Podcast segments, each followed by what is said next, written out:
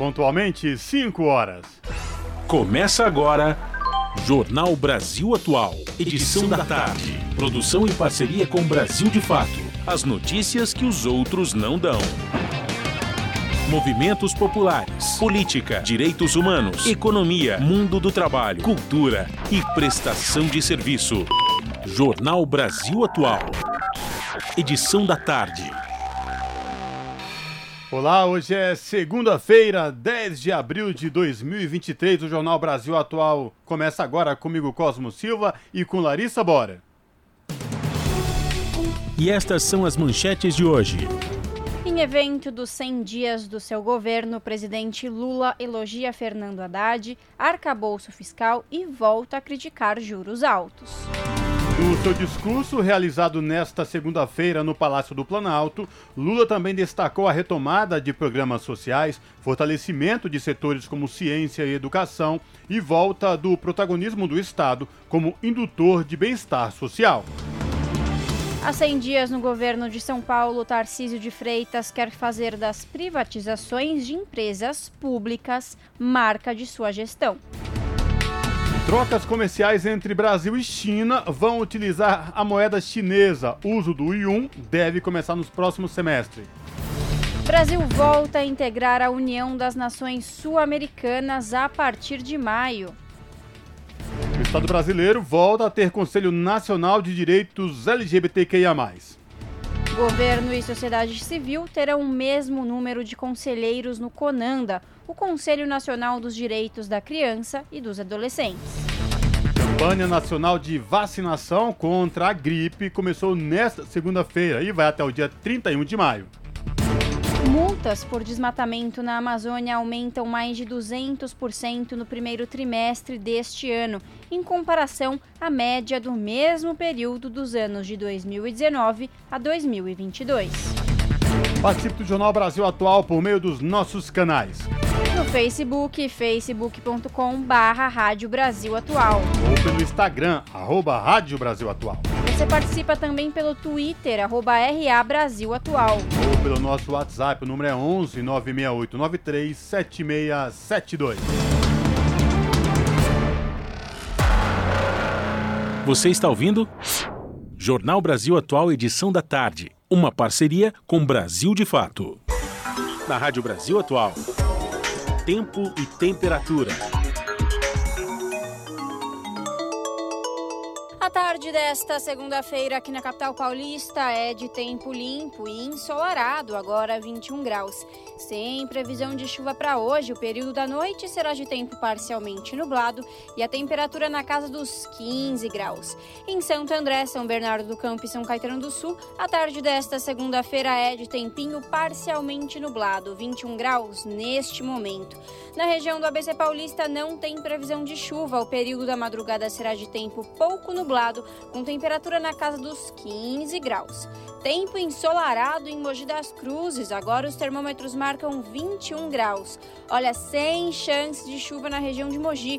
A madrugada será parcialmente nublada, com temperatura na casa dos 14 graus. E em Sorocaba, região do interior de São Paulo, a tarde desta segunda-feira é de tempo ensolarado, agora 25 graus. Olha, sem chance de chuva na região de Sorocaba. A noite será de tempo limpo e durante a madrugada a temperatura fica na casa dos 16 graus. Logo mais eu volto para falar como fica o tempo nesta terça-feira. Na Rádio Brasil Atual. Está na hora de dar o serviço. 5 horas e 4 minutos, vamos saber a situação do trânsito na cidade de São Paulo nesta segunda-feira, 10 de abril. A CT, que é a Companhia de Engenharia de Tráfego aqui da capital, informa que neste momento são 213 quilômetros de lentidão em toda a cidade de São Paulo. Lembrando mais uma vez aqui aos ouvintes do Jornal da Rádio Brasil Atual que esta nova metodologia para computar o trânsito lento na cidade de São Paulo também envolve, além de ruas e avenidas, rodovias que circulam em a capital paulista. Lembrando aos motoristas que, por conta do rodízio municipal, não podem circular no centro expandido veículos com placas finais 1 e 2, trânsito aqui na Avenida Paulista, por enquanto, segue tranquilo, tanto quem vai no sentido da Consolação como quem vai no sentido do Paraíso. Larissa Bora, e a situação do metrô e trens aqui da capital. Vamos lá, Cosmo. Segundo o site do metrô, agora 5 horas e 5 minutos, todas as estações, todas as linhas operam em situação normal, tudo tranquilinho. Mesma coisa segundo o site da CPTM, todas as linhas agora no final da tarde desta segunda-feira operam em situação normal. Cosmo, e como que está a situação das rodovias nesta segunda-feira? Pois bem, a Ecovias, que é a concessionária que administra o sistema Anchieta Imigrantes, informa que as duas rodovias, tanto para quem vai no sentido da Baixada Santista e Litoral Sul, como quem vem de lá rumo à capital e o ABC Paulista, trânsito tranquilo com boa visibilidade no trecho de serra. Até a tia Maria ouviu e ligou pra dona Valda. Sintoniza no dia. A Rádio Brasil Atual, lá tem jornalismo de verdade. E tem música de primeira, 100% brasileira. Sem preconceito e sem jabá. É a Rádio Popular de um povo sem medo de viver e de cantar. Avisa a todos, dá um salve, manda um zap. Essa rádio é nossa voz. Brasil Atual 98.9. Jornal Brasil Atual. Edição da tarde. São 5 horas mais 6 minutos. E o terceiro mandato presidencial de Luiz Inácio Lula da Silva, do PT, completa 100 dias nesta segunda-feira. Com o slogan O Brasil Voltou, a reunião ministerial dos primeiros 100 dias de governo do presidente se deu início no Palácio do Planalto com a participação do vice-presidente Geraldo Alckmin, do PSB, afirmando que o presidente Lula salvou a democracia. O senhor salvou a democracia e ela de uma tentativa de golpe e ela saiu fortalecida, fortalecida. A reação rápida de todos os poderes e a reação rápida do próprio governo fortaleceram o sistema democrático. E democracia significa participação. E a gente observa em todos os ministérios uma enorme participação. Na sequência, Lula assumiu o microfone e analisou as ações adotadas e as políticas que pretende aprovar nos próximos meses. Ele citou os recursos empenhados até março para investimentos em rodovias, recursos hídricos, ciência e tecnologia, infraestrutura de saúde e habitação, e fala com otimismo sobre os 100 primeiros dias de governo. E nós vamos fazer a diferença superando as dificuldades que se apresentarem para nós. Eu poderia pegar o meu ministro da Agricultura como o rei do otimismo aqui no nosso governo. Pense num cidadão otimista. Pense num companheiro que perto de mim ele vai bater de 10 a 0. Ele foi para a China agora, ele acha que vai triplicar a produção agrícola para vender para a China. Ele, cada lugar que ele passa, se abre a nova contratação de um frigorífico brasileiro. Ele nem sabe se a gente tem tudo para exportar que as pessoas querem comprar. Eu, sinceramente, já tive muitos ministros da agricultura. Mas, meu caro, mais otimista que você, até o Haddad está otimista com você. Eu sei que você foi falar com o dinheiro que vai dar, ele falou: Nossa, que boa proposta.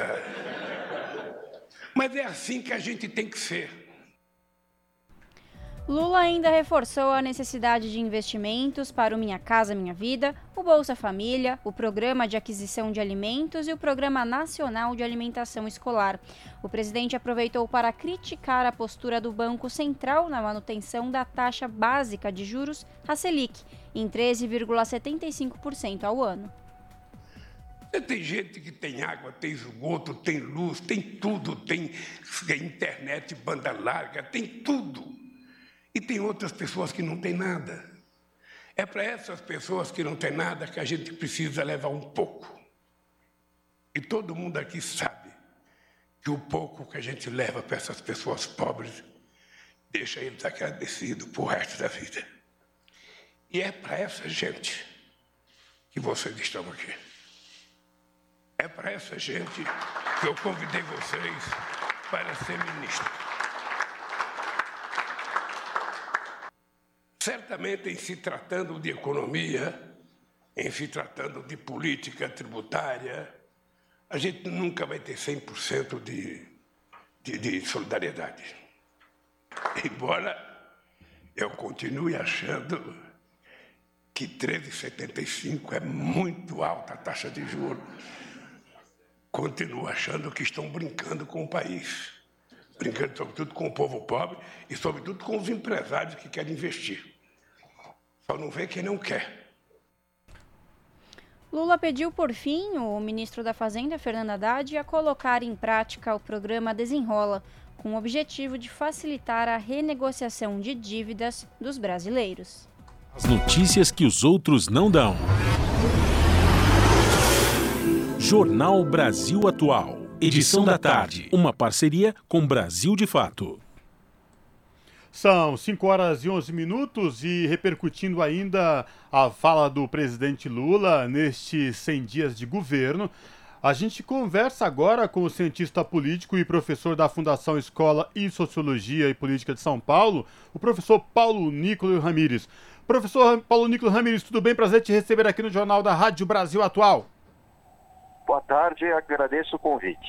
Professor, vamos repercutir então o anúncio aí do, dessa fala do presidente Lula. Nesta segunda-feira completa 100 dias de seu governo. Muito se falou e criou-se uma expectativa muito grande sobre esses 100 primeiros dias de governo do presidente Lula.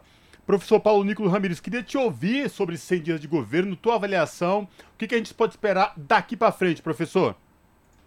Bom, é importante destacar que os 100 primeiros dias são um período é, simbólico, na verdade, né, em que já é possível ter um parâmetro uh, das políticas né, que estão em vigor ou que pretendem entrar em vigor do governo. Né? E claro que o Lula ele passou por uma grande dificuldade nos primeiros dias do governo, que foram atentados contra a democracia no 8 de janeiro, impulsionados é, por bolsonaristas. Né? Uh, e, e, nesses 100 primeiros dias, o que o Lula tentou fazer de fato foi resgatar a normalidade do funcionamento da democracia brasileira. Ou seja, negociações com partidos uh, diversos, ao mesmo tempo funcionamento das instituições e, mais do que isso, resgatar programas sociais que haviam sido abandonados ou deteriorados a partir do Temer e literalmente jogados à lata do lixo a partir do Bolsonaro. Né? Então, essa é uma marca importante do governo Lula o resgate de políticas de diversidade, né, como é o caso ah, do Ministério dos Direitos Humanos, o Silvio Almeida, criação né, de conselhos, o mais recente ah, para a população LGBTQIA+, conselhos para o combate à fome, enfim, houve um resgate né, do diálogo do governo com a sociedade civil, que foi muito importante. E, ao mesmo tempo, os atritos né, de Lula com ah, o setor financeiro chamam a atenção também, né, alta taxa de juros, né, com o Banco Central independente e que não dialoga com a realidade brasileira, né, já que nós não temos um cenário de uh, consumismo uh, uh, acelerado no Brasil, que abriria, claro, uma margem para redução dessa taxa de juros.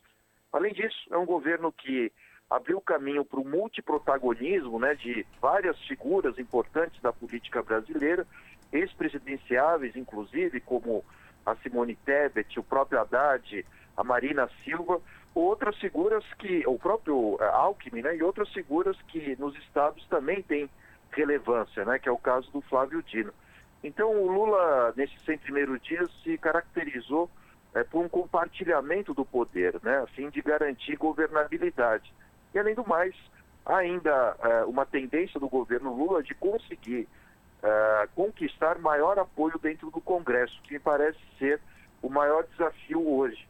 E esse desafio se revela né, com a criação, eh, digamos assim, de um bloco independente do Centrão, né, não articulado com Arthur Lira necessariamente, mas que abre margem para negociação com o governo, que é constituído por PMTB, PSD, PSD entre outros partidos de centro. Jornal Brasil Atual conversa com o professor Paulo Nicolau Ramires, que é cientista político e professor da Fundação Escola de Sociologia Política de São Paulo. Professor, mas algo também não pode passar despercebido. Eu queria lhe ouvir sobre essa questão também. Nesses 100 primeiros dias de governo do presidente Luiz Inácio Lula da Silva, também fica muito evidente a preocupação do presidente Lula e de todo o seu staff e equipe ministerial no que diz respeito à política ambiental do país. Tanto é que essas operações contra o garimpo ilegal na Amazônia vêm ganhando cada vez mais destaques.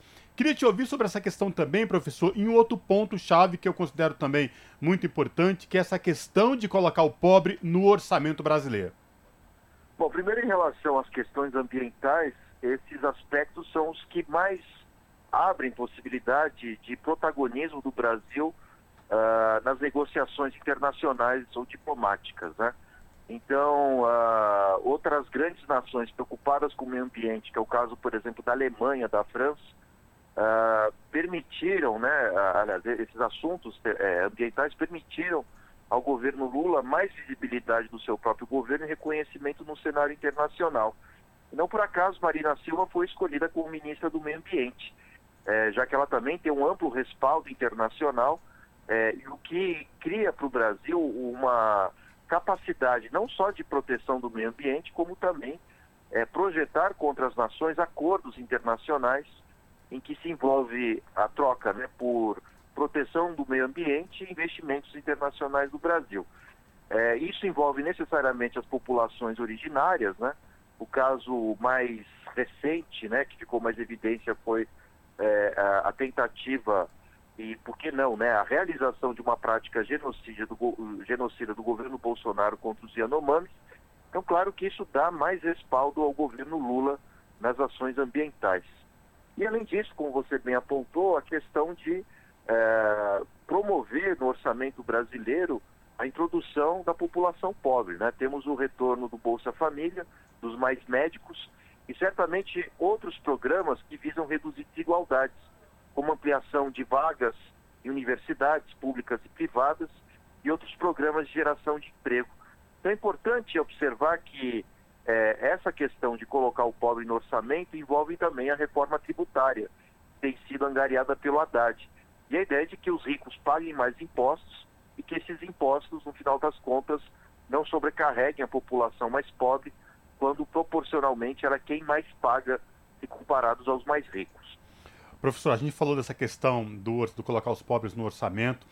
No discurso do presidente Lula, falando dos 100 dias do seu governo hoje no Palácio do Planalto, ele falou do arcabouço fiscal e também falou da taxa de juros, 13,75% ao ano, uma taxa inexplicável, não tem como, inaceitável para o desenvolvimento do país, para a implementação de políticas sociais, enfim. Professor, o que justifica, por exemplo, nós estamos já em abril, uma taxa de juro deste nível questionada e contestada não só aqui no Brasil, mas também fora do Brasil. Começa a sinalizar com essa proposta do arcabouço fiscal apresentada pelo ministro da Fazenda, Fernando Haddad, já que talvez essa política de juros altas, capitaneada por Campos Netos à frente do Banco Central, possa mudar daqui para frente. Queria, queria lhe ouvir sobre essa questão. Bom, o fato é que o Brasil está na contramão em relação aos outros países, né, que tem uma tendência de reduzir, reduzir juros para aumentar o consumo e até mesmo estabilizar as suas economias. Né? Isso ocorre desde a pandemia e ainda mais com a guerra da Ucrânia, que fez com que o valor de commodities, né, preços de alimentos ou até mesmo de combustíveis elevasse muito. Então, a, a ideia da maioria das nações, que inclui o próprio Estados Unidos, é, é reduzir o máximo possível essa taxa. O problema é que a cartilha né, do mercado financeiro brasileiro é neoliberal. Foi impulsionada por Paulo Guedes. Uh, o próprio Temer fez mudanças constitucionais uh, dando maior autonomia ao Banco Central, inclusive fazendo com que o presidente do Banco Central ele fosse escolhido uh, pelo presidente anterior e alcançasse os dois primeiros anos do mandato do governo seguinte. E é isso que está acontecendo com o Lula hoje. Né? Hoje, no Banco Central, o Banco Central é presidido uh, por uma indicação direta de Bolsonaro, seguindo a ideia de que o Estado não deve intervir no Banco Central e, consequentemente, há uma espécie de dissociação entre a realidade do povo brasileiro é, e os interesses do mercado financeiro. A quem interessa uma taxa de juros tão elevada? Apenas a, a investidores né, que vivem de juros, comprando é, títulos de CDB, CDI, entre outros títulos que variam conforme a taxa uh, da, da Selic. Então, o que o Lula quer de fato é propor uma nova reforma de ordem constitucional para que haja é, maior controle ou pelo menos alguma influência é, do governo vigente em relação às práticas adotadas pelo Banco Central. Caso contrário, nós vamos ter o que nós estamos vendo hoje, ou seja, é um Banco Central contra a população brasileira, principalmente a mais pobre, e apenas agindo em nome do interesse de uma minoria. São 5 horas e 20 minutos. O Jornal Brasil Atual conversa com o professor Paulo Nicole Ramires, que é cientista político e professor da Fundação Escola Sociologia e Política de São Paulo, analisando aí os 100 primeiros dias e o anúncio do presidente Lula sobre os 100 primeiros dias do seu governo. Professor Paulo Nicole Ramires, também queria te ouvir. Uh, sempre no começo de cada ano, o Brasil tem essa questão de uh, chuvas fortes e aí que causa é, tragédias em várias partes do país. Começo do ano, tivemos desastres e tragédias aqui no litoral norte de São Paulo, agora na região norte, primeiro no Acre, depois estamos agora vivendo período de chuvas intensas, deixando milhares de desabrigados no Maranhão. Presidente Lula, logo que aconteceu essas tragédias, eu lembro que no primeiro momento, aqui em São Paulo, ele interrompeu o descanso, é, acho que era de carnaval, se não me engano, chamou uma comitiva de ministros, viajou até São Paulo, sobrevoou, sobrevoou áreas com a equipe ministerial, se reuniu com o governo de São Paulo, levando solidariedade e mostrando todo o apoio do governo federal quanto essas tragédias. Agora não foi diferente também no Maranhão. Diferente da administração anterior, que em momentos como esses parece que se preocupava em simplesmente fazer festa e andar de jet skis pelas praias brasileiras. Queria te ouvir também sobre essa nova postura no que diz respeito à vida republicana do presidente da República com os entes da federação. É, primeiro que durante o governo Bolsonaro havia um total descomprometimento né, com é, é, desastres né, é, ambientais que atingiam a população em diferentes regiões brasileiras, né?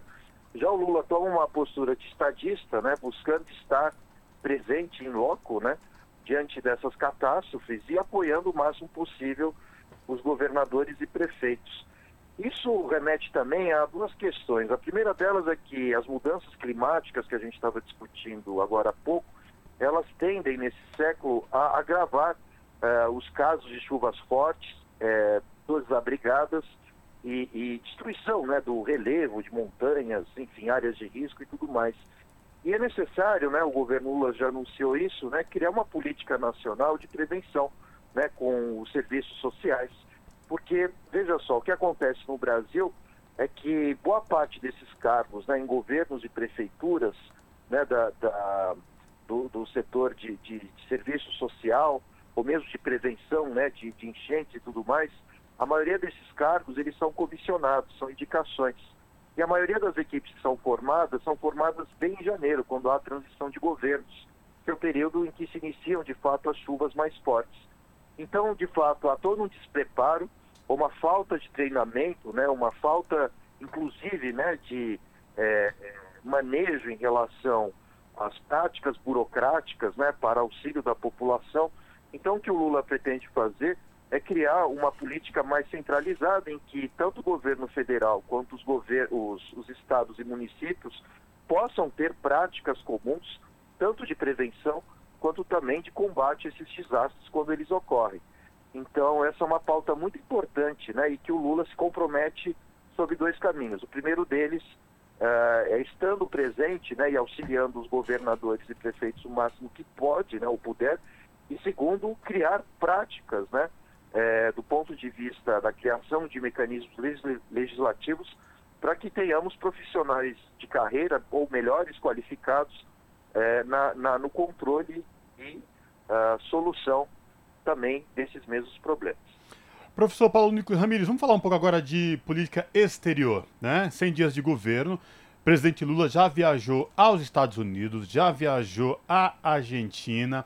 Enfim, e agora, nesta programada viagem agora para o dia 11, viagem à China. Do ponto de vista estratégico do Brasil, política externa brasileira. Queria te ouvir também no que diz respeito à volta do Brasil ser protagonismo no cenário internacional e esta viagem especificamente do presidente Lula à China, professor. Exatamente, né? não, não nos esqueçamos também que o primeiro-ministro alemão viajou ao Brasil, né, até a Brasília, né, para conversar com Lula, o que demonstra que o Brasil deixou de ser um par internacional. Isso se deveu devido ao governo Bolsonaro, quando de fato havia todo um processo negacionista uh, em relação às questões ambientais e direitos humanos aqui. Né? Então isso de fato fez com que Bolsonaro, no máximo, frequentasse países é, sem democracia, né? que era o caso uh, da Arábia Saudita, né? de onde o Bolsonaro recebeu joias com valores milionários, uh, ou mesmo né, a viagem que Bolsonaro fez à Rússia enquanto chefe de Estado, né, e, e que uh, de fato apenas trouxe como benefício a compra uh, de eh, aditivos agrícolas né, para as elites conseguirem produzir para o mercado internacional. Tirando isso, é interessante perceber que em 100 dias de governo, o Lula foi muito mais requisitado do que em quatro anos de governo Bolsonaro o que mostra que a eleição de, do próprio Lula trouxe maior credibilidade do Brasil em relação às relações bilaterais. A tendência também de trazer o Brasil para negociações é, que são alheias a, a, aos problemas nacionais, né, como a questão da guerra da Ucrânia, até mesmo uma renegociação da produção de urânio né, no, no Irã. Uh, então, isso mostra que há um respeito da comunidade internacional uh, diante desse novo governo porque de fato a, a diplomacia brasileira, principalmente com Celso Amorim, embora ele não seja mais ministro das Relações Internacionais, mas ele é um conselheiro direto do Lula e que tem também uma grande credibilidade no cenário internacional. Bastaria lembrar que, é, mais ou menos é, no fim do governo Lula, ele foi eleito o diplomata do ano né, por agências internacionais, vencendo inclusive Hillary Clinton, né, que era secretária de Estado do Barack Obama.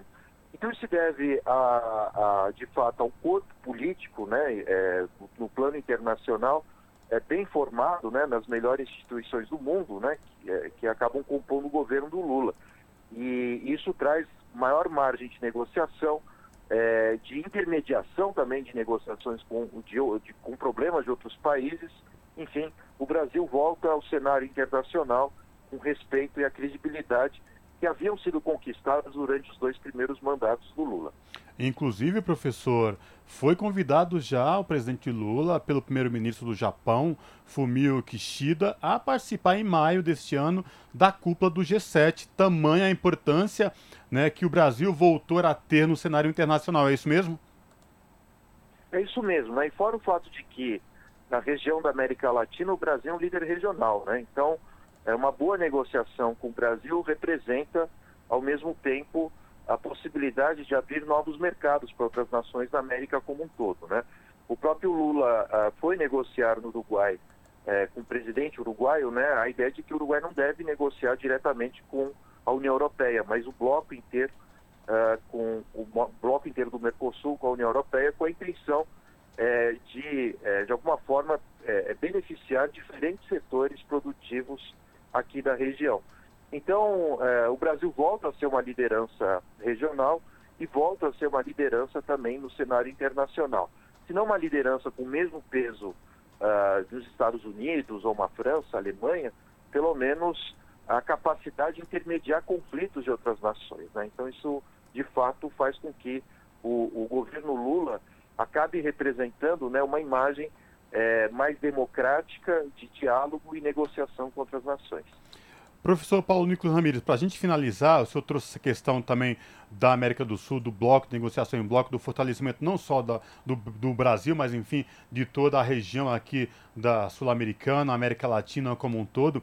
Queria te, queria te ouvir também, para a gente finalizar, no que diz respeito ao fortalecimento da democracia. A vitória do presidente Lula, esses 100 primeiros dias de governo, passando por todos esses problemas, como gente, você bem lembrou no começo da nossa conversa aqui, tentativa de golpe em 8 de janeiro a eleição do presidente Lula traz um marco para toda a região aqui no que diz respeito ao fortalecimento da, não só da nossa democracia, mas da região como inteiro, professor?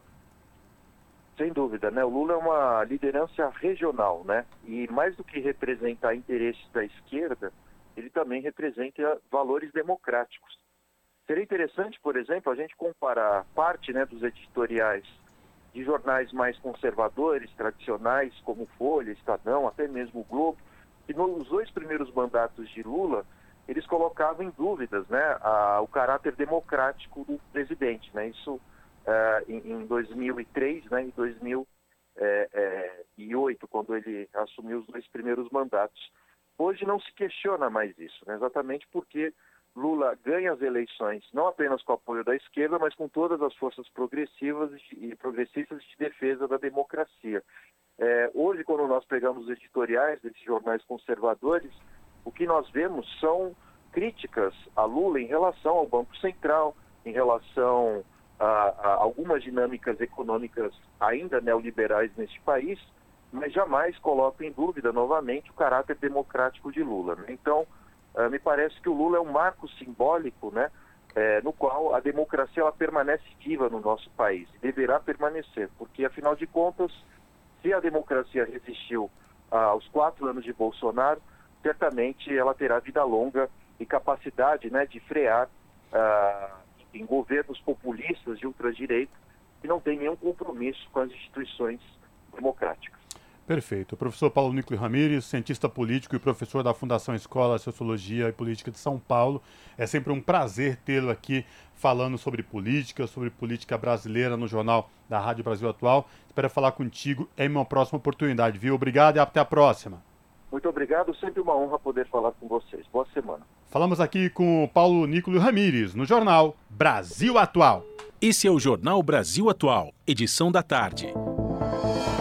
Uma parceria com Brasil de Fato.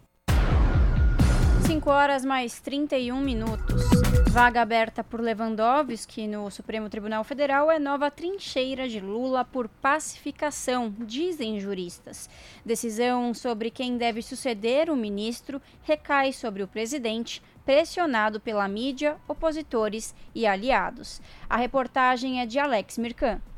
A aposentadoria do ministro do Supremo Tribunal Federal, Ricardo Lewandowski, já foi sancionada em decreto assinado pelo presidente Lula e começa a valer no dia 11 de abril. A medida publicada no Diário da União no dia 6 movimenta ainda mais a corrida pela sucessão na corte. Uma escolha que o próprio Lula deve fazer refletindo sobre o caldeirão político que o país e os prós e contras dos principais nomes cogitados para a vaga. Um deles é o do experiente jurista Lênio Streck, projetado por intensa campanha contra as práticas da Lava Jato e pela revisão de decisões tomadas no STF. Não é a primeira vez né, que se fala no meu nome para isso, a minha experiência de Ministério Público, de advocacia e de professor, toda uma, uma trajetória ligada à luta pela democracia. Né? Eu estive na linha de frente da ADC 44, aqui trouxe de volta a questão da presunção da inocência, foi uma luta de mais de três anos. No topo das diferentes listas de possíveis indicados está o nome do advogado Cristiano Zanin, responsável pelos recursos que anularam as condenações de Lula e abriram caminho para a sua terceira eleição como presidente da República. No entanto, podem prevalecer outros perfis com trajetórias mais ligadas ao direito penal e aos direitos das minorias, temas caros ao atual governo. É o que sugere a advogada criminalista Juliana Valente, especialista em direitos humanos. Me parece que vai um pouco nessa linha do perfil criminalista, ou assim, no mínimo, né, ao menos, um perfil realmente é, mais ligado aos direitos humanos, tendo que a, o maior anseio do governo Lula, ou, ou que ao menos deveria ser, né, seria resguardar os direitos humanos e que essas pautas estejam alinhadas ao novo governo, até para a gente não retroceder como foi no governo Bolsonaro. Paulo Freire, advogado constitucionalista, pesa a escolha. Quando nós falamos de alguns nomes, nós estamos olhando para algumas características que, é, especiais que essas pessoas têm, né? Eu vou citar um exemplo aqui muito claro. O ministro Edson Fachin tem uma postura no âmbito né, da proteção dos direitos sociais, das comunidades quilombolas, né, das comunidades periféricas, faveladas, em vários temas ele possui decisões e posições extremamente é, avançadas. No entanto, no tema criminal, ele adotou posturas não garantistas. A preocupação em pacificar o país depois das eleições mais acirradas da história recente também inclui o STF, alvo de constantes ataques do bolsonarismo. Nesse contexto, uma eventual preferência por Zanin poderia expor ainda mais a corte. Sua atuação como advogado de Lula tem sido explorada pela oposição, que tenta pintar a imagem de alguém parcial e automaticamente divergente de Sérgio Moro, figura central da Lava Jato e atual senador pela União Brasil do Paraná. Streck contextualiza. Zanin, ele tem uma série de atributos que pelos quais ele poderia Supremo independentemente de ter sido advogado do Lula.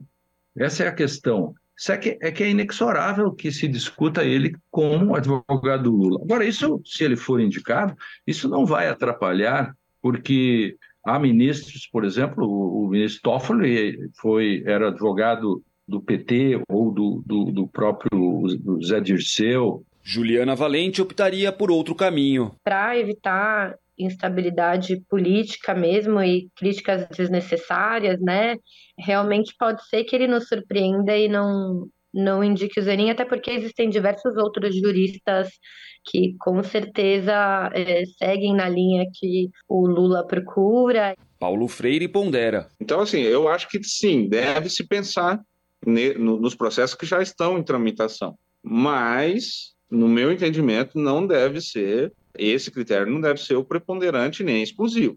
Né? Nós não podemos ter uma visão, vamos dizer assim, utilitária, né, utilitarista, de, de indicações para o Supremo, para angariar base no Congresso Nacional, por exemplo, né? acho que isso também é um equívoco. Juliana defende. Movimentos sociais, juristas, organizações e até, até o ministro Faquim trouxeram recentemente é, a proposta de que a gente tenha é, no STF uma mulher negra e jurista. O meu voto né, é para que realmente haja mais representatividade no STF, para que assim a gente realmente consiga chegar mais próximo de justiça. De Brasília para a Rádio Brasil de Fato, o Alex Mirkan.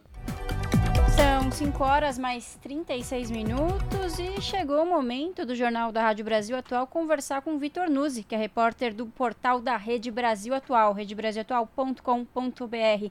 Vitor, bem-vindo, boa tarde, tudo bem? Olá, boa tarde, Larissa, tudo bem e você? Bem também, obrigada.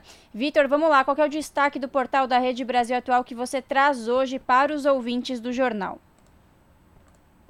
É, bom, como a, maioria dos veículos, né, nós fizemos aqui algumas, algumas matérias sobre os 100 anos, desculpe, 100 dias de governo Lula. Né, normalmente, é, a gente, os meios de comunicação acabam fazendo, né, já virou meio uma, uma tradição fazer esse balanço de 100 dias, de, de 100 primeiros dias de governo, e nós é, fizemos aí algumas reportagens é, abordando aspectos diferentes né, da, desse, desse período. Embora seja muito no, cedo, né, Larissa, eu acredito que é muito cedo para qualquer avaliação.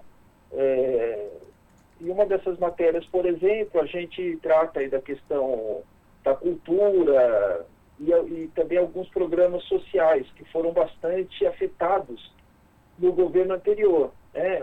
Por exemplo, a política de valorização do salário mínimo, que foi abandonada, o programa Mais Médicos, é, mesmo a questão cultural e uma série de, de, de itens na, na, área de direitos humanos que agora estão começam a ser retomados ou até reconstruídos depois do, do que aconteceu no governo anterior. Exatamente, Vitor. Vamos começar falando primeiro então do setor cultural, né, que foi um dos mais atingidos por conta da pandemia e logo no começo, né, em 2019, Bolsonaro já extinguiu o Ministério da Cultura, que foi aí reduzido à secretaria e incorporado no Ministério do Turismo. Bom, sofreu vários cortes, né, severos cortes de verba o setor cultural, ou seja, desde o começo o presidente Lula sabia que ele teria aí muito trabalho pela frente para reconstruir e retomar toda essa pasta cultural, né, Vitor, no país. Colocou à frente do ministério alguém com peso, que é a Margarete Menezes, para ajudar nessa reconstrução. Como que você avalia tudo isso, Vitor? É, como você falou, logo no começo, né, o, a, como outros, né? O Ministério da Cultura foi extinto, a cultura virou lá quase um puxadinho, né? virou uma secretaria, e a gente lembra mais né, dessa gestão, se a gente pode falar de gestão da cultura no governo anterior, mais pelas declarações é, é, é, intempestivas do que por gestão efetivamente. Né? A gente lembra que a Regina Duarte, atriz, sem dúvida muito talentosa, foi secretária, mas a gente é, lembra mais de declarações dela do que ações, assim como o Mário Frias, que virou, né, também foi, é lembrado agora mais pelas polêmicas, pelas, pelas brigas, do que o gestão cultural efetivamente, né? O, como você lembrou, uh, entrou uma pessoa que, que é da área, é uma pessoa que, que não só é, é da área, como, assim, como milita, como atua como na gestão cultural há muito tempo, né? Que é a cantora Margarete Menezes. E a pasta ganhou um orçamento maior para este ano e começou a reconstruir uma série de, de, de políticas, né? A, a, a lei Rouanet, que é sempre tão polêmica, né? É, foi, foi reformada para tentar é, descentralizar recursos, para desburocratizar também a, a, sua efetivação. E a gente teve também a, a regulamentação de leis importantes que surgiram é, por pressão social durante a pandemia para ajudar os artistas, são as leis Aldir Blanc e Paulo Gustavo. Então, é, dá para notar que houve, embora ainda muito, muito incipiente, como eu falei, algum avanço, algum começo né, de, de caminhada nesse, nessa área cultural. Jornal Brasil Atual, edição da tarde, conversa com Vitor Nuzzi, o Vitor Nuzzi que é repórter do portal da Rede Brasil Atual, redebrasilatual.com.br. E Vitor, também é inegável que nesses 100 dias de governo do presidente Lula, ficou uh, muito evidente a preocupação com o social. Lembrando que o país, o Brasil, havia saído do mapa da fome, da pobreza nos governos Lula e Dilma e, para nossa triste realidade, voltou a figurar no mapa da fome no governo de Jair Bolsonaro. Queria te ouvir também no que diz respeito à reconstrução do país nesta área tão importante, Vitor. É, uma das coisas que a gente fala, Cosmo, é, boa tarde, é, é, sobre o salário mínimo, né? O salário mínimo tem um impacto muito grande na, na, distribuição de renda, né?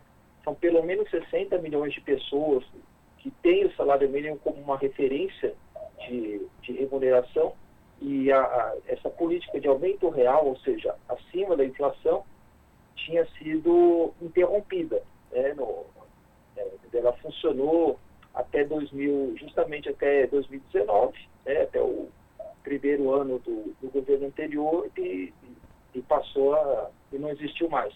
Agora, é, este ano, né, o salário mínimo teve um aumento real.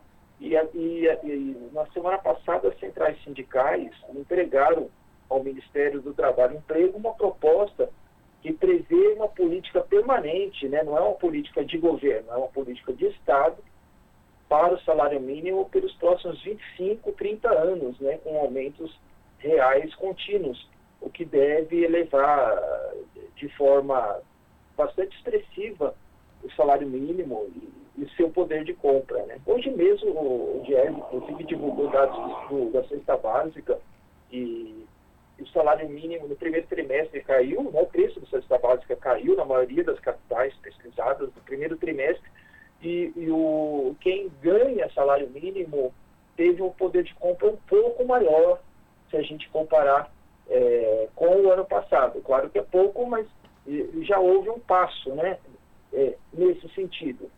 E, e, como você falou da pobreza, né, também foram anunciadas nesse, nesses, nesses pouco mais de três meses outras medidas que são, que são direcionadas basicamente para a população mais pobre, mais, mais vulnerável, né? É, como o caso do, do, do, do programa Mais Médicos, que foi retomado eh, e ampliado agora, né, que começou a entrar em funcionamento.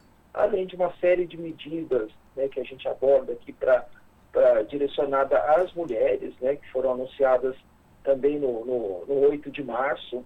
E, por fim, Cosmo, também tem as, as, as questões relacionadas aos direitos humanos, né, que também foi outra área bastante atingida no governo anterior. Né?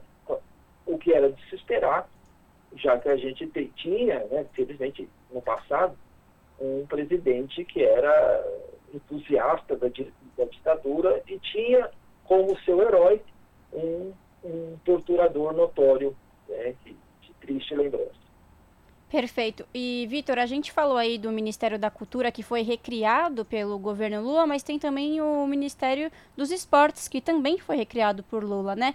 E, e, e neste, neste governo, com uma ampla política pública de alcance nacional, inclusive com programas, dentre eles, o Bolsa Atleta, né, Vitor? É, exatamente. É, foram várias áreas, né, que, que foram... É recriadas agora. Né? O governo anterior acabou com o Ministério dos Esportes, acabou com o Ministério do Trabalho, acabou com o Ministério dos Direitos Humanos. Né? Então, é, a gente já tinha falado aqui da cultura, é, ou seja, várias áreas né, é, que, que, não são é, ligadas à área econômica, mas que têm um peso muito importante nessa, na questão social, que é uma marca, foi uma marca do, do governo anterior, né, de, com os programas sociais, e agora eh, a gente está começando tudo de novo, né, Larissa? Porque né, tudo aquilo que foi feito lá atrás foi desmontado e para recomeçar leva tempo. Né?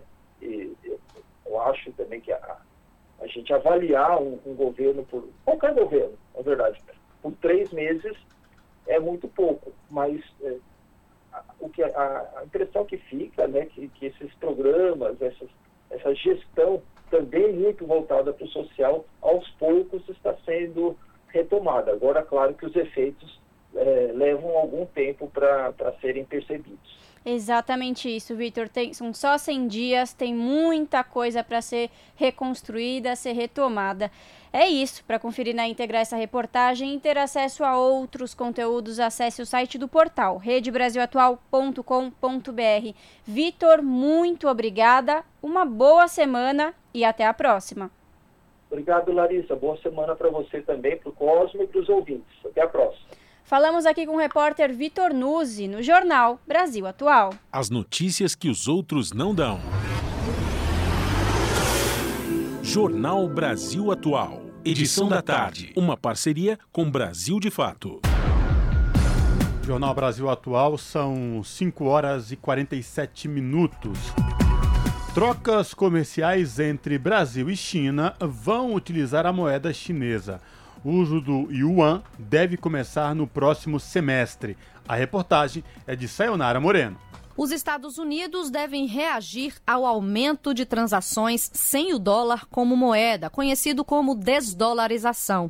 Essa é a avaliação do professor de economia da Universidade do Estado do Rio de Janeiro, Elias Jabur. Os efeitos geopolíticos disso eu classifico como estratosféricos, porque é o início de uma mudança da ordem mundial que não ocorria há 500 anos, de dominação ocidental, e o eixo estava saindo do Atlântico Norte para a Ásia, né? As gerações anteriores não assistiram, né? Que é a mudança de um padrão monetário internacional, que significa mudança na ordem política internacional. Então, o que vem depois disso, na minha opinião, é mais conflitos, né? Ou seja, os Estados Unidos não vão aceitar a condição de perder a guerra pelos meios de pagamento à toa, né? Eles vão continuar desestabilizando destabilizando cada vez mais o mundo, que esse é o papel deles hoje, né? Principal parceira comercial de 140 países, incluindo o Brasil, a China também vai começar as transações com o Brasil na moeda local, o yuan ou renminbi.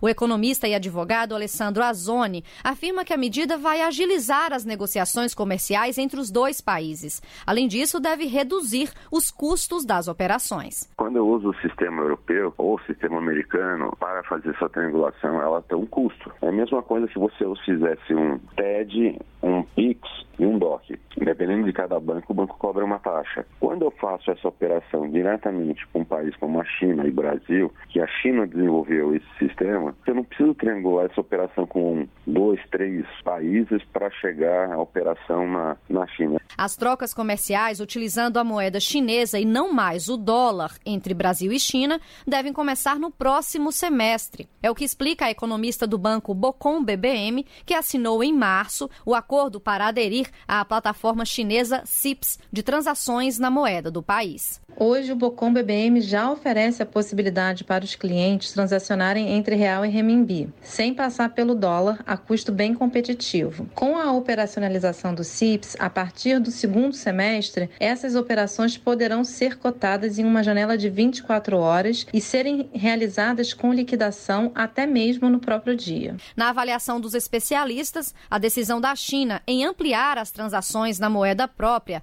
é fruto da guerra na Ucrânia, que gerou sanções comerciais pelos Estados Unidos à Rússia. Para evitar a mesma situação e prejuízos econômicos, a China vem aumentando os acordos comerciais em moeda local. Da Rádio Nacional em Brasília, Sayonara Moreno. E a partir de 6 de maio, o Brasil volta a fazer parte da Unasul, União de Nações Sul-Americanas. A saída foi uma decisão do governo Bolsonaro em 2019. Agora, o decreto presidencial coloca o Brasil novamente no grupo criado durante o segundo governo do presidente Lula em 2008. A fundação da Unasul é fruto de um tratado assinado por 12 países: Argentina, Bolívia, Brasil, Chile, Colômbia, Equador, Guiana, Paraguai, Peru, Suriname, Uruguai e Venezuela.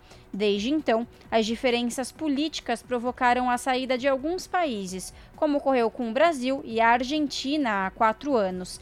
Na última quinta-feira, dia 6, a Argentina também anunciou o retorno ao bloco.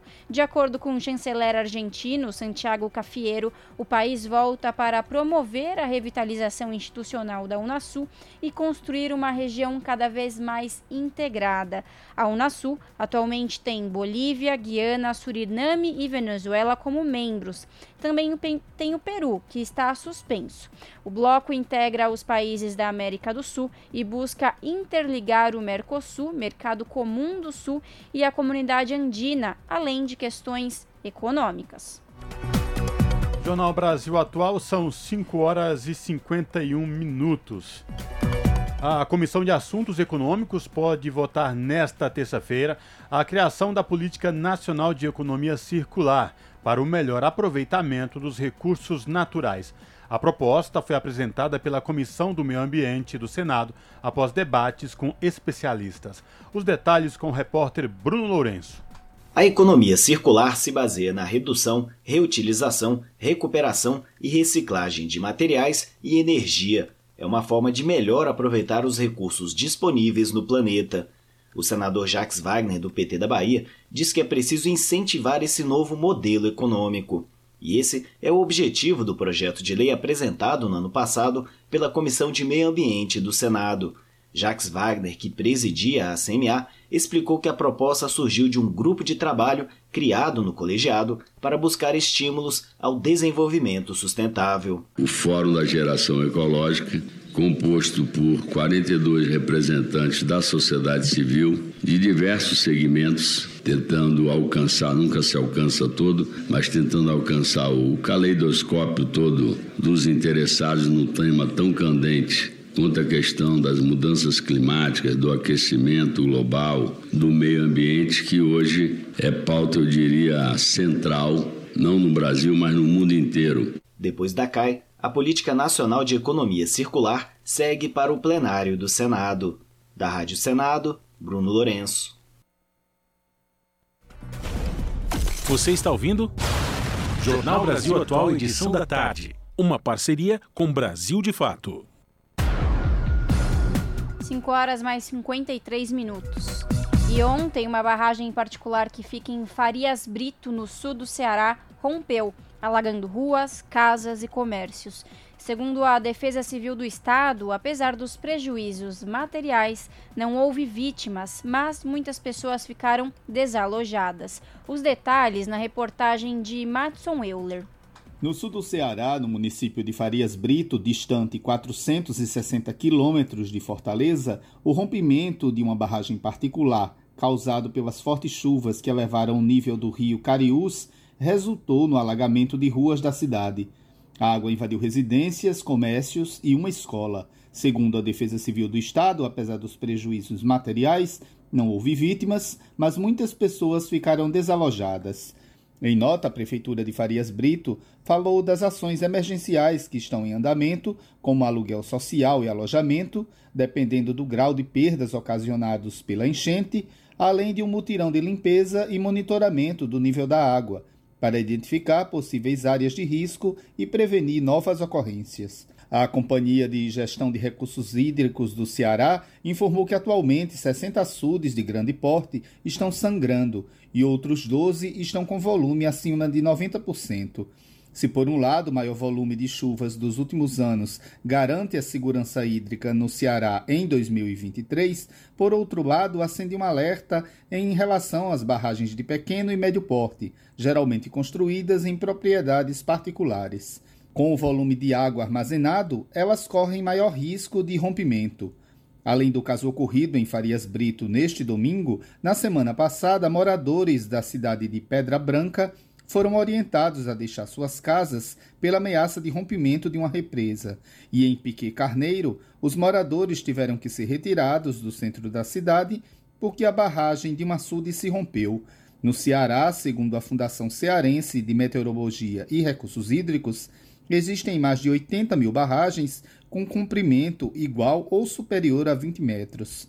Com informações da Agência Brasil, da Rádio Nacional em São Luís, Madison Euler. Jornal Brasil Atual, edição da tarde, são 5 horas e 55 minutos.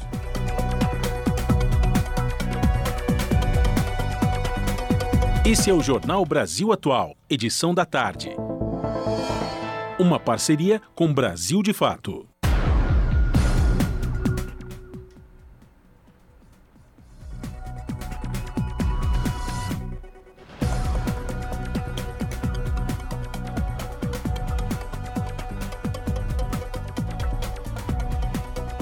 Pluralidade de ideias e a informação confiável nunca foram tão necessárias. Você que gosta do conteúdo jornalístico produzido pela Rádio Brasil Atual e pela TVT tem uma missão muito importante: dar o seu apoio para que nossa voz continue cada vez mais forte. Jornalismo independente, com responsabilidade com a notícia e com a democracia, só é possível com a participação e o apoio popular. Acesse o site catarse.me/tvt, faça a sua assinatura e nos ajude com sua contribuição. Rádio Brasil Atual e TVT. Compromisso com a notícia. Compromisso com você. Jornal Brasil Atual, edição da tarde, são 5 horas e 57 minutos. E ontem, domingo, o presidente Lula sobrevoou áreas inundadas no interior do Maranhão. Pelo menos 64 municípios do Maranhão estão em situação de emergência por causa das chuvas, de acordo com o Corpo de Bombeiros do Estado. A situação de 53 delas já foi formalmente reconhecida pelo governo federal. Saiba mais na reportagem de Leandro Martins. O presidente da República, Luiz Inácio Lula da Silva, sobrevoou neste domingo as cidades que sofrem com as chuvas no interior do Maranhão, principalmente o município de Trizidela do Vale, a cerca de 280 quilômetros de São Luís. Lula também visitou um abrigo no município de Bacabal, que está recebendo as famílias desabrigadas.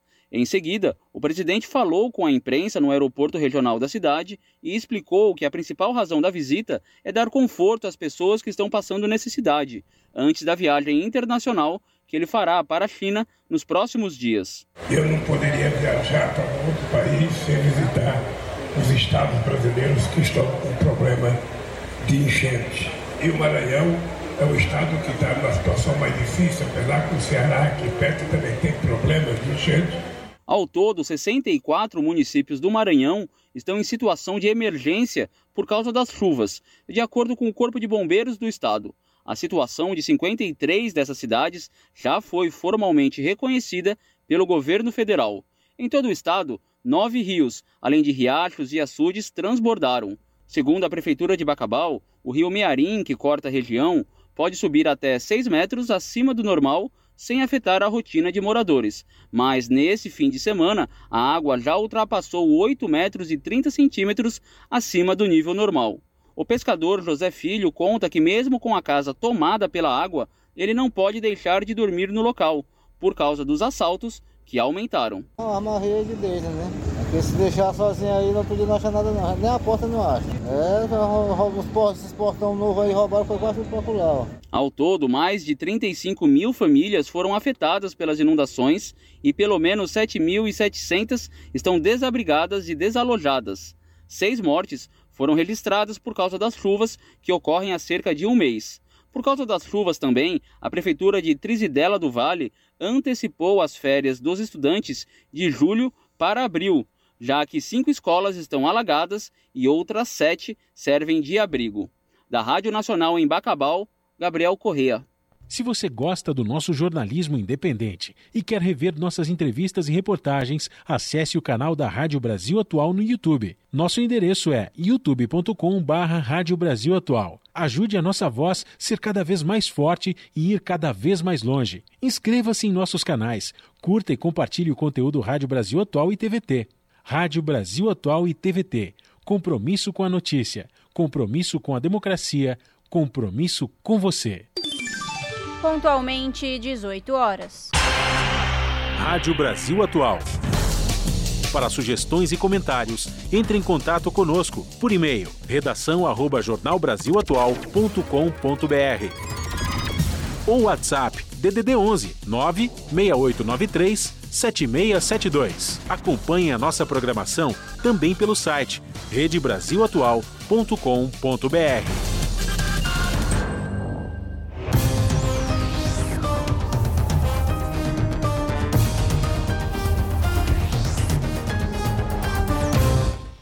chegou o momento de fazer conexão com a redação do seu jornal para saber quais são os destaques da edição desta segunda-feira.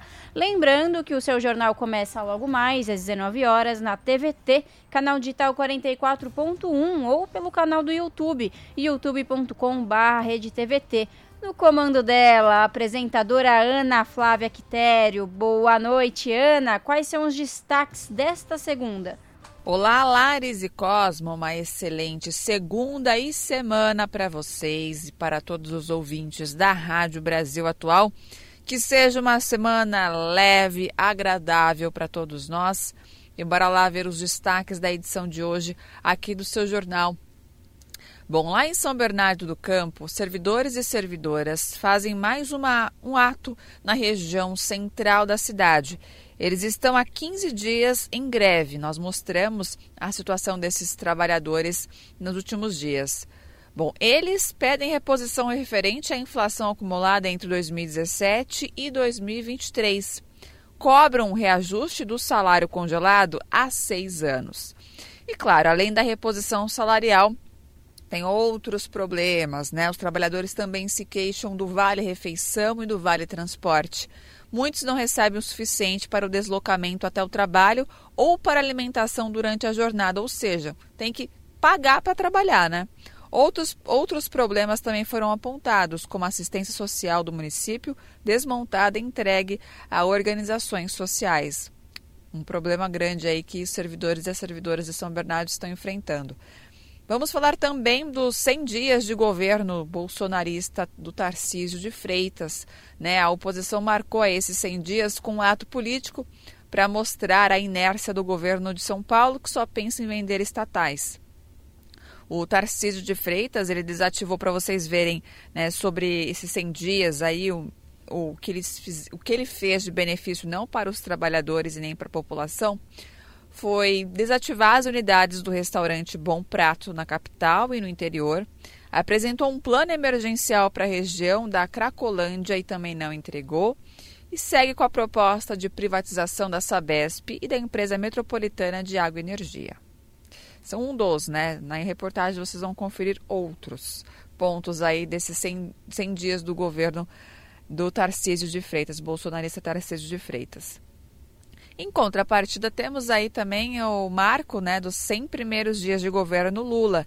E para acompanhar o que aconteceu durante esses pouco mais de três meses, o seu jornal ele vai começar a partir de hoje uma série de reportagens para mostrar as mudanças no país até agora.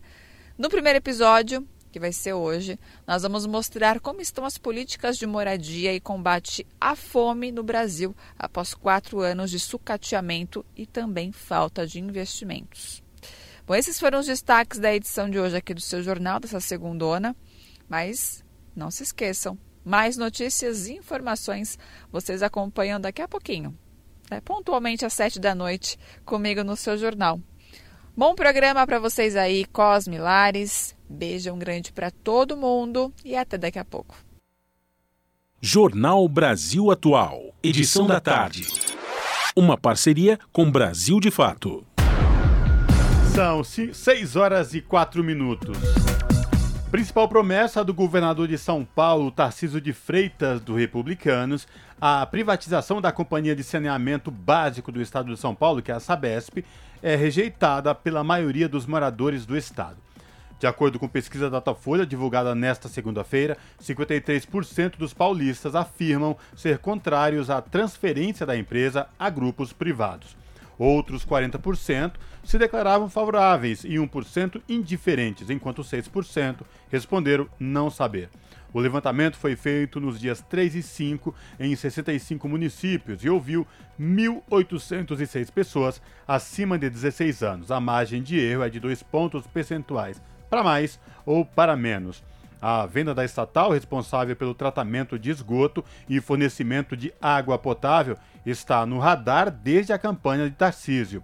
Durante estes 100 primeiros dias de seu governo, completados nesta segunda-feira, a intenção foi diversas vezes citada pelo governador. Tarcísio quer, a quer que a privatização saia até o final de 2024. Na semana passada, o republicano declarou ainda que um contrato com o Banco Mundial para a estruturação do projeto seria assinado nos próximos dias e que os estudos sobre o projeto seriam liberados ainda no primeiro semestre deste ano. Jornal Brasil Atual. Edição da tarde. E projeto prevê proibição de armas em PROCONs de todo o país. Proposta nasceu depois de um assassinato em Mato Grosso do Sul. Os detalhes com o repórter Pedro Pincer. Começou a ser analisado pelo Senado um projeto que altera a legislação para proibir o porte de arma de fogo no interior de órgão ou entidade de proteção e defesa do consumidor onde haja atendimento ao público. A ideia do autor da proposta, senador Nelsinho Trade, do PSD de Mato Grosso do Sul, veio após o assassinato do empresário Antônio Caetano de Carvalho, de 67 anos. O crime ocorreu na sede estadual do PROCON em Campo Grande durante negociação de uma dívida de 630 reais. No dia 13 de fevereiro, Antônio Caetano foi morto com três tiros na cabeça pelo policial militar aposentado José Roberto de Souza, de 53 anos, durante a audiência. O empresário era do setor automotivo, onde atuou por 40 anos. A família da vítima procurou o senador, que defende que é necessário coibir a reincidência dessa prática por pessoas desequilibradas e garantir que o PROCON de fato consiga promover a conciliação e a solução de conflitos envolvendo demandas de consumo sem que se apele para a barbárie, para a brutalidade e para a violência. O PROCON é uma instituição que visa promover a conciliação entre as partes. E muitas vezes um ambiente tenso pode gerar situações extremamente desagradáveis, como ocorreu recentemente aí no PROCON do Mato Grosso do Sul, com o assassinato de um cidadão. Dessa forma, nós com esse projeto de lei queremos inibir ações dessa natureza. PROCON não é lugar de violência, é lugar de conciliação. O projeto, apresentado no último dia 3, aguarda distribuição para as comissões permanentes do Senado. Da Rádio Senado, Pedro Pincer. São 6 horas e 8 minutos. Mais de 60% das mortes cometidas por policiais não são investigadas e metade das ocorrências são arquivadas por falta de provas. É o que mostra o levantamento feito pelo Fórum de Justiça. Os detalhes com a repórter Tatiana Alves. 61% das mortes cometidas por policiais no estado do Rio de Janeiro não são investigadas. A conclusão é do estudo Letalidade Policial no Rio de Janeiro e respostas do Ministério Público. Os dados são do Fórum Justiça, uma articulação de integrantes do sistema judiciário com membros da sociedade civil.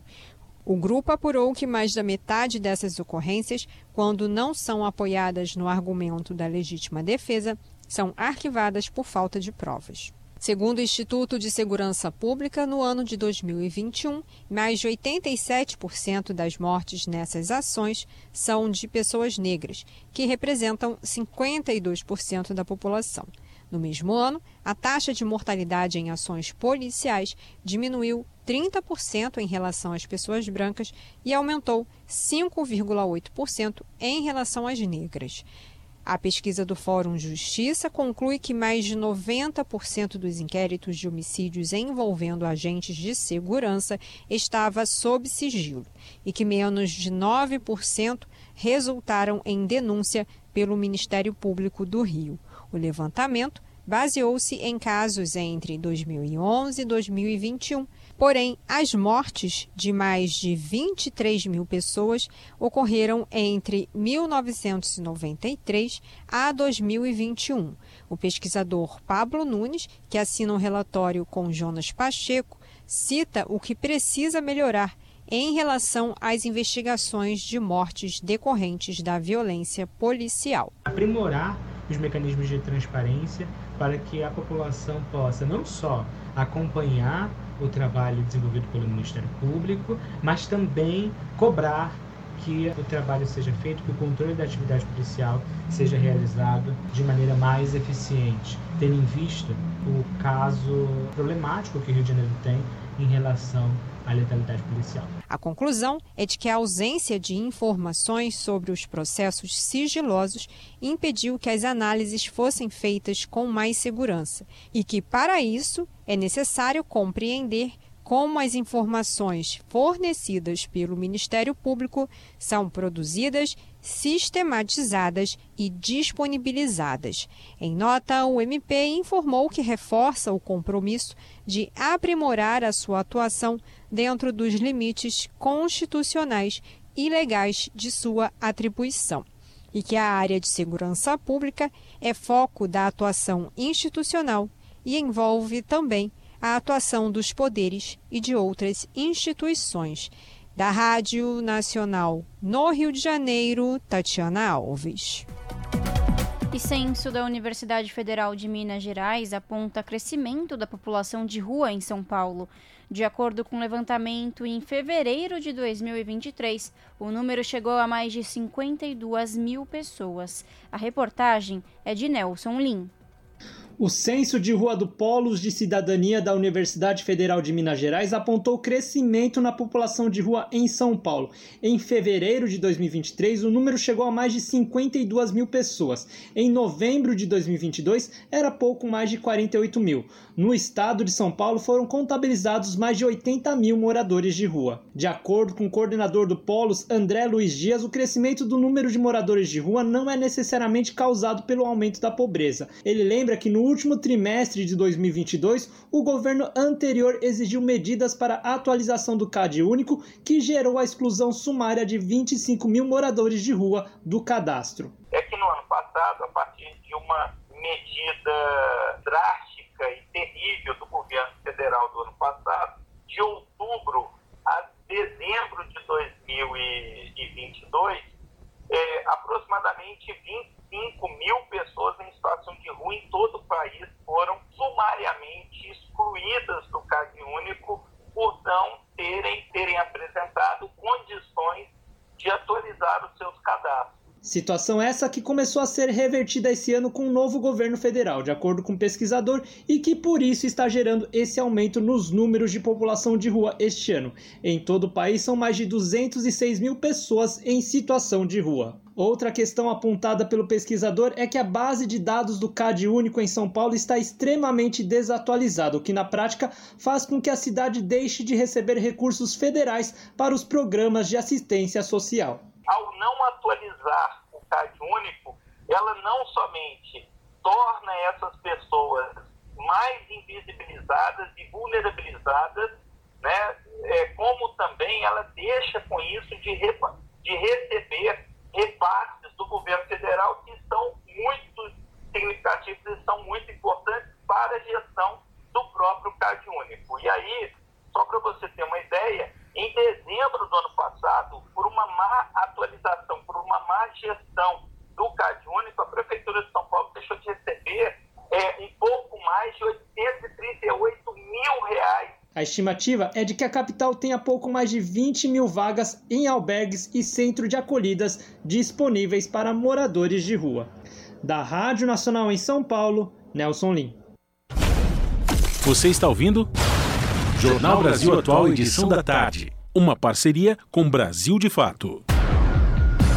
Jornal Brasil Atual são 6 horas e 14 minutos. Governo e sociedade civil terão o mesmo número de conselheiros no CONANDA, que é o Conselho Nacional dos Direitos da Criança e do Adolescente. O novo texto revoga o decreto anterior, de 2019, em que a nomeação do presidente do CONANDA era feita pelo presidente da República dentre os membros do órgão do colegiado. A reportagem é de Leandro Martins. Mais participação da sociedade civil com quantidade igual de representantes do governo e da sociedade civil. Assim vai ficar a composição do CONANDA, o Conselho Nacional dos Direitos da Criança e do Adolescente, a partir de decreto já publicado no Diário Oficial da União foi ampliado de 11 para 15 o número de representantes do governo e também serão 15 cadeiras para as entidades civis, além dos respectivos 30 suplentes. Os cargos não são remunerados.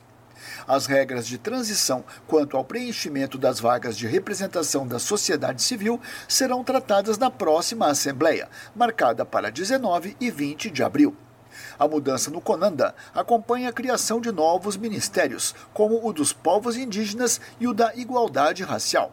E, pelo decreto, a Secretaria Nacional de Juventude da Presidência da República também passa a compor o Conselho.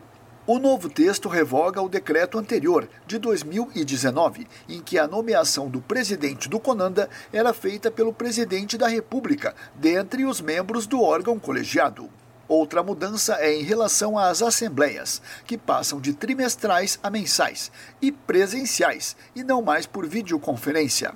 Criado em 1991, o CONANDA é comandado pelo Ministério dos Direitos Humanos e da Cidadania e tem o compromisso de elaborar normas gerais para a formulação e implementação da Política Nacional de Atendimento dos Direitos da Criança e do Adolescente.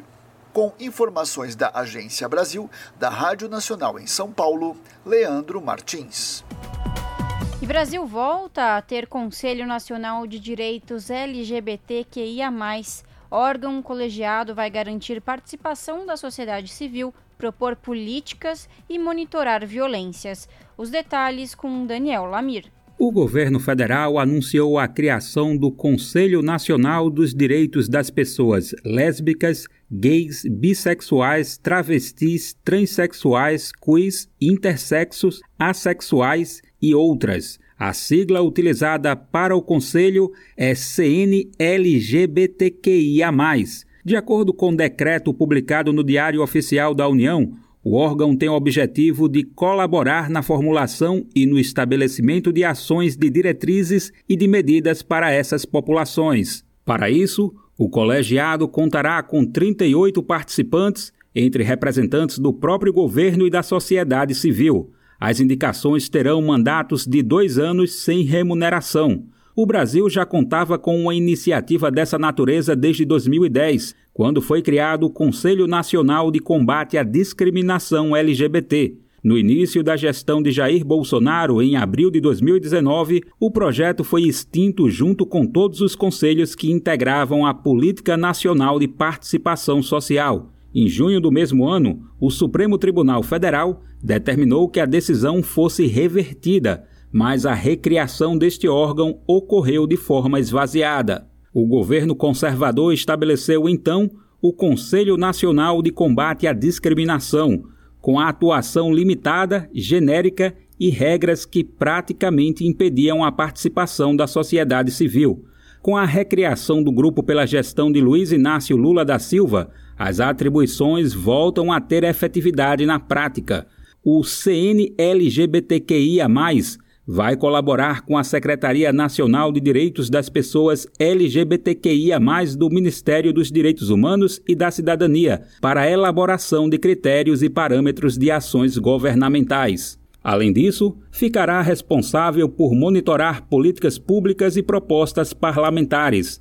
Também nas atribuições estão acompanhar e ajudar em decisões orçamentárias, promover estudos, debates e pesquisas, apoiar campanhas e organizar a Conferência Nacional LGBTQIA. Outra tarefa do novo Conselho será receber e analisar representações ou denúncias de condutas ou situações contrárias aos direitos das pessoas que fazem parte dessas populações. Da Rádio Brasil de Fato, com reportagem de Nara Lacerda de São Paulo. Locução: Daniel Lamir. Jornal Brasil Atual são 6 horas e 19 minutos. Multas por desmatamento na Amazônia aumentam mais de 200% no primeiro trimestre deste ano, em comparação à média do mesmo período dos anos de 2019 a 2022. Os dados são do Ibama. A reportagem é de Daniela Almeida. O número de multas por desmatamento e outras infrações na região amazônica aumentou mais de 200% no primeiro trimestre desse ano, em comparação à média do mesmo período nos anos de 2019 a 2022. Os dados são do Ibama. Além das multas, as apreensões de bens e produtos relacionados às infrações ambientais tiveram alta de 133% e o número de embargos de propriedades cresceu 93% no mesmo período. Se observadas somente as operações realizadas contra os invasores do território indígena Yanomami nos estados do Amazonas e Roraima, desde 6 de fevereiro até o momento, o Ibama destruiu 285 acampamentos de garimpeiros, 8 aeronaves, 23 barcos, 3 tratores e mais de 100 motores. Também foram apreendidos 21 mil litros de combustível e equipamentos de apoio logístico ao garimpo ilegal. Em todo o Brasil, as autuações ambientais do IBAMA aumentaram 78% de janeiro a março de 2023, em relação ao mesmo intervalo de meses nos quatro anos anteriores.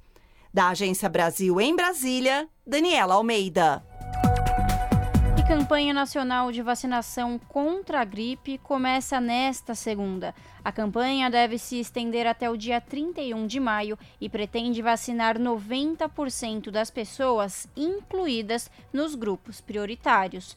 Os detalhes com Talita Pires. Começa nesta segunda-feira, dia 10, a campanha de vacinação contra a gripe no Brasil inteiro.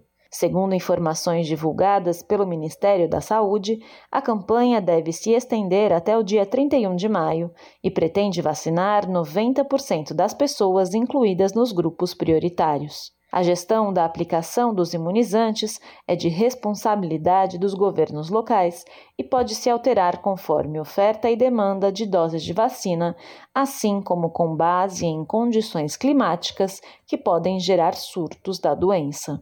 Os grupos prioritários para o recebimento da vacina em 2023 são crianças com idade entre 6 meses e 6 anos, idosos acima dos 60 anos, povos indígenas, gestantes, puérperas, pessoas com doenças crônicas e com deficiência permanente.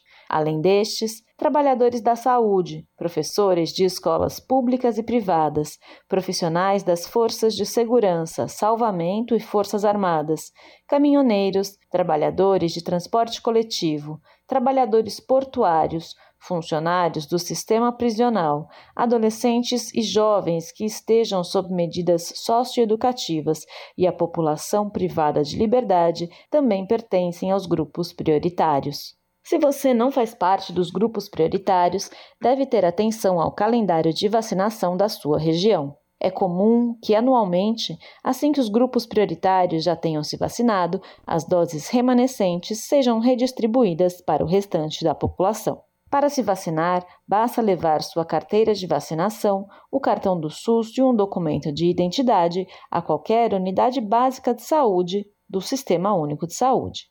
A vacina contra o vírus da influenza, que causa a gripe, é um imunizante trivalente produzido pelo Instituto Butantan com duas cepas de influenza A e uma de influenza B. Segundo estudos divulgados, o imunizante demora no mínimo uma semana para surtir efeito no organismo humano, tendo na quarta semana o pico de produção de anticorpos. Quanto aos efeitos colaterais, poderão ser sentidos em no máximo 62 horas após a aplicação e, em geral, se manifestam como dor no local onde a vacina foi aplicada, cansaço, dor muscular, dor de cabeça e possibilidade de febre baixa. Vale ressaltar que é possível tomar no mesmo dia, além da dose contra a gripe, qualquer outra vacina que esteja prevista no calendário nacional de imunização. De São Paulo, da Rádio Brasil de Fato, com reportagem de Mariana Lemos, locução Talita Pires. 6 horas e 24 minutos. Somente 30% do lixo hospitalar vai para a incineração, é o que aponta a Abrelp. Resíduos de saúde infectantes apresentam maior risco ambiental. A reportagem é de Sayonara Moreno. Durante a pandemia de Covid-19 em todo o mundo, a Organização Mundial de Saúde calcula que houve o descarte de mais de 200 mil toneladas de resíduos de saúde, como seringas, agulhas, testes e equipamentos de proteção individual dos profissionais. No Brasil, as regras sobre o assunto estão previstas em resolução da Anvisa, Agência Nacional de Vigilância Sanitária, que chama de RSS Resíduos de Serviço de Saúde. A gerente de hotelaria do Hospital Albert Einstein, Ana Paula Santos, explica que o manejo dos RSS vai de acordo com o tipo do resíduo. Quando não for possível o tratamento, vira rejeito e precisa de destinação adequada. Os resíduos de serviços de saúde que não apresentam risco biológico, químico ou radiológico podem ser encaminhados para reciclagem, para recuperação, para reutilização, compostagem, aproveitamento energético ou logística reversa. Os demais, não. Esses requer seguir exatamente como preconiza a RDC 222. A resolução da Anvisa classifica os resíduos de saúde em cinco grupos: os infectantes, os químicos, rejeitos radioativos, resíduos comuns e os perfurocortantes. Entre eles, os infectantes apresentam maior risco ambiental. É o caso de sangue, secreções, partes de órgãos, resíduos de laboratórios de análises, entre outros. A professora da Faculdade de Engenharia Civil e Arquitetura da Unicamp, Emília Rutkovski, alerta que o lixão é definitivamente a pior forma de descarte dos resíduos de saúde. Acho que a vigilância sanitária tem um papel fundamental em todos os municípios para fazer essa fiscalização mesmo para ir para o aterro sanitário, é importante que haja uma desinfecção adequada anteriormente, tomar muito cuidado com a embalagem onde se coloca esse resíduo para que ela não rasgue, não seja perfurada por materiais perfuro-cortantes.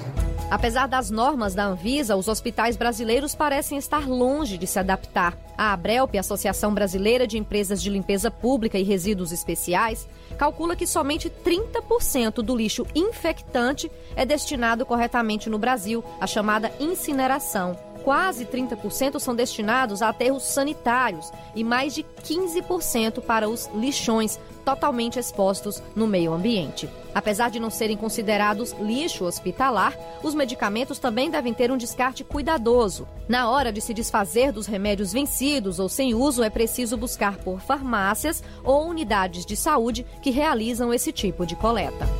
Com produção de Lucineia Marques, sonoplastia de Jailton Sodré, da Rádio Nacional em Brasília, Sayonara Moreno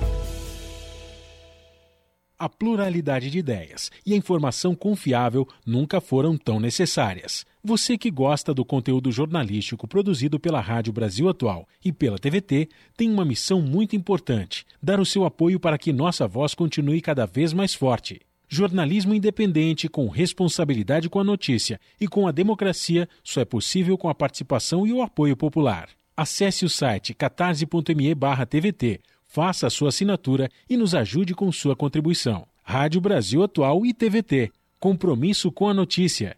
Compromisso com você. Salve, salve família, firmeza total. Aqui quem fala é o Dexter, sensacional. Eu também estou plugado, sintonizado na Rádio Brasil Atual, 98.9 FM. Na Rádio Brasil Atual, tempo e temperatura.